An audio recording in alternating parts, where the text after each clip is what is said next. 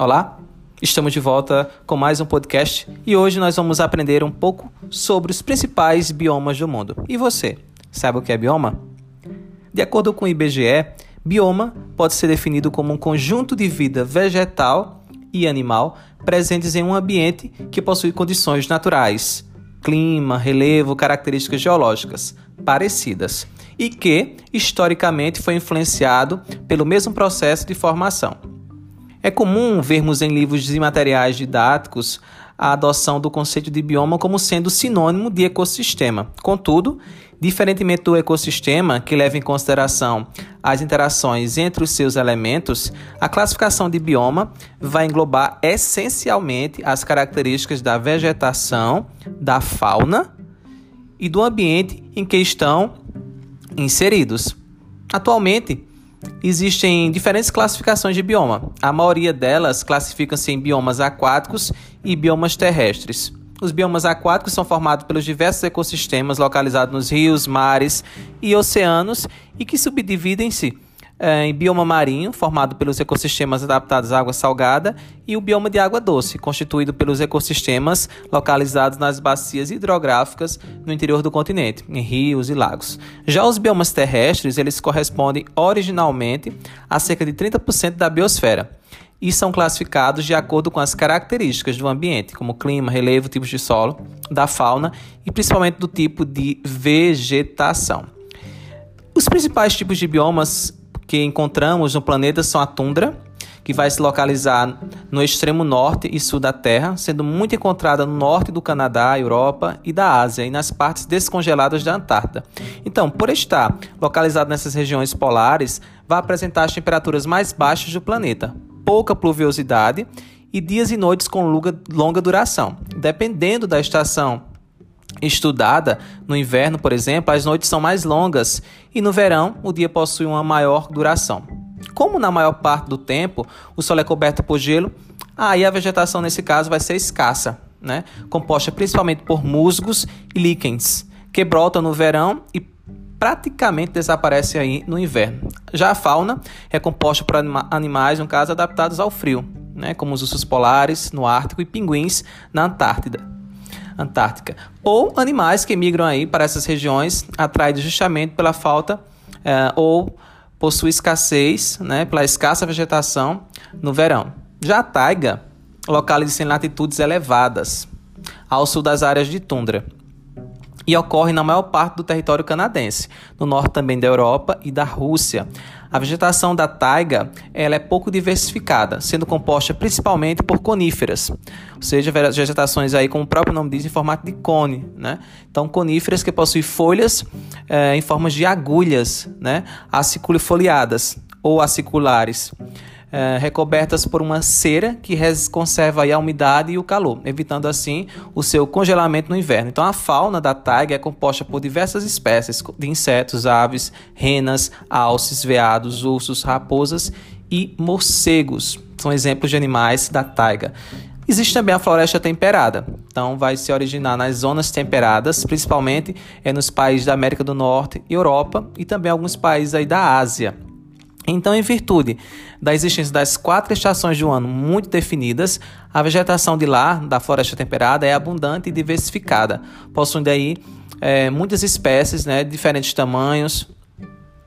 Ah, a vegetação, no caso, tem cascas grossas, folhas largas e que caem durante aí o outono e brotam na primavera. A fauna é muito diversificada também, com a presença de grandes mamíferos, como ursos e leões de montanha, né? e animais herbívoros, como cervos, coelhos, camundongos, topeiras, insetos, caramujos, entre outros. Já a floresta equatorial também pode ser considerada aí outro tipo de bioma mundial, né, localizada em, em, áreas de zonas tropicais bem próximas ali à linha do Equador, com um clima muito úmido e quente e pouca amplitude térmica, né, a diferença aí entre a maior e a menor temperatura. A vegetação é densa, apresenta árvores é, de grande, médio e pequeno porte, é latifoliada, ou seja, uh, com folhas largas e grandes, latifoliada. Perene, Por quê? Porque essas folhas uh, não caem no outono em alguns casos, adaptadas à umidade hidrófila, né? Plantas adaptadas também à umidade, chamadas de hidrófila. E apresenta aí uma das maiores biodiversidades de animais, plantas e insetos do mundo, onde? Na floresta equatorial. Floresta tropical é localizada em áreas de clima tropical, principalmente próximas ao, do litoral, né? possui características semelhantes à da floresta equatorial também, recebe muita umidade e possui uma vegetação muito densa, com vários estratos, ou seja, diferentes tamanhos, e muita biodiversidade também. Né? O exemplo da floresta tropical brasileira é a Mata Atlântica, que já foi praticamente toda devastada aí pelas ações antrópicas ou humanas. Existem também as savanas, né, que localizam-se entre as áreas de florestas tropicais e regiões de climas áridos ou semiáridos, nas zonas tropicais aí, havendo predominância de uma estação úmida, verão, e outra seca, inverno. Então, em razão da alternância entre estações secas e úmidas, a vegetação nas savanas é constituída principalmente por arbustos e árvores de médio e pequeno porte, com raízes muito profundas, folhas grossas e troncos retorcidos. A fauna das savanas é muito diversificada, com a presença de diversas espécies aí de grandes mamíferos, herbívoros, insetos e aves, e se assemelha muito ao cerrado brasileiro. Os campos, muito comum em área de clima subtropical, é, de relevos em que predominam as planícies, são muito encontrados nos Estados Unidos, no sul do Brasil e em algumas regiões da Ásia. Então, em virtude da irregularidade das chuvas, né, esse bioma possui poucas ou nenhuma espécie herbácea e arbórea, sendo constituída principalmente por gramíneas e outras plantas que se adaptam a esse tipo de clima. Né? A fauna dessa região não é tão diversificada. Nos campos norte-americanos, por exemplo, encontra-se espécies de antílopes, bisões, roedores, muitos insetos, né, gaviões e corujas. No Brasil, é, os pampas né, abrigam vários animais, como as garças, marrecos, veados, lontras e capivaras.